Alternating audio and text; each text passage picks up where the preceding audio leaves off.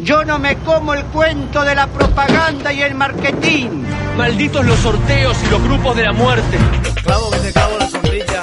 Clavo que te clavo la sombrilla. Hoy hice arroz, lo hice para vos. Corta con tanta dulzura. Lo dulce no quita la sed. Riquelme está feliz. Esta es la promo feliz. Con marca propia. ¿Me entendés o no me entendés? Corte, corte, corte. Eh, perdón, ok equipo, me equivoqué, va de vuelta, sorry, es mala, mala mía, perdón. Hugo Casares, a los 8 años de edad, sabía perfectamente a qué quería dedicarse. No era Superman ni bombero, quería escribir reclames o ser payador. Sin embargo, no podría haber imaginado nunca que crearía los mejores jingles publicitarios del país.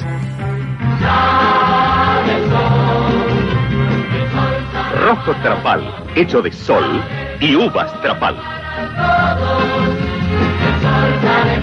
Rojo Trapal, el vino sol.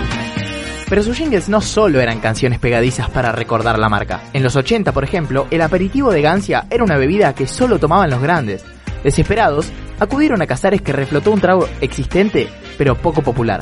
Con una alegre percusión de fondo y la receta cantada, transformó la bebida en un cóctel para jóvenes que aún hoy se disfruta en los bares.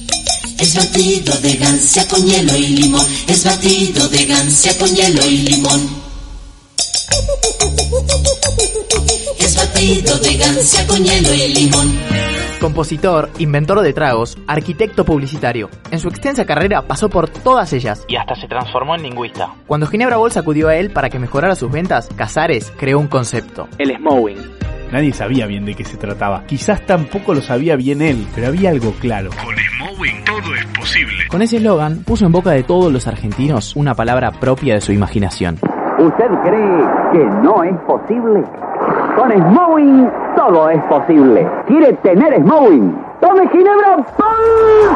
Confiesa, Hugo, que entró a la agencia de Luca cuando apenas habían 20 personas y la abandonó cuando había más de 100. Cuenta además que creó su agencia con unos pocos y la dejó de lado cuando ya había una multitud. Así también fue publicitario cuando el rubro recién comenzaba. Pero una mañana, Cuando hubo más agencias que cafés, Casares se cansó y abandonó la publicidad. Su legado aún sigue vigente.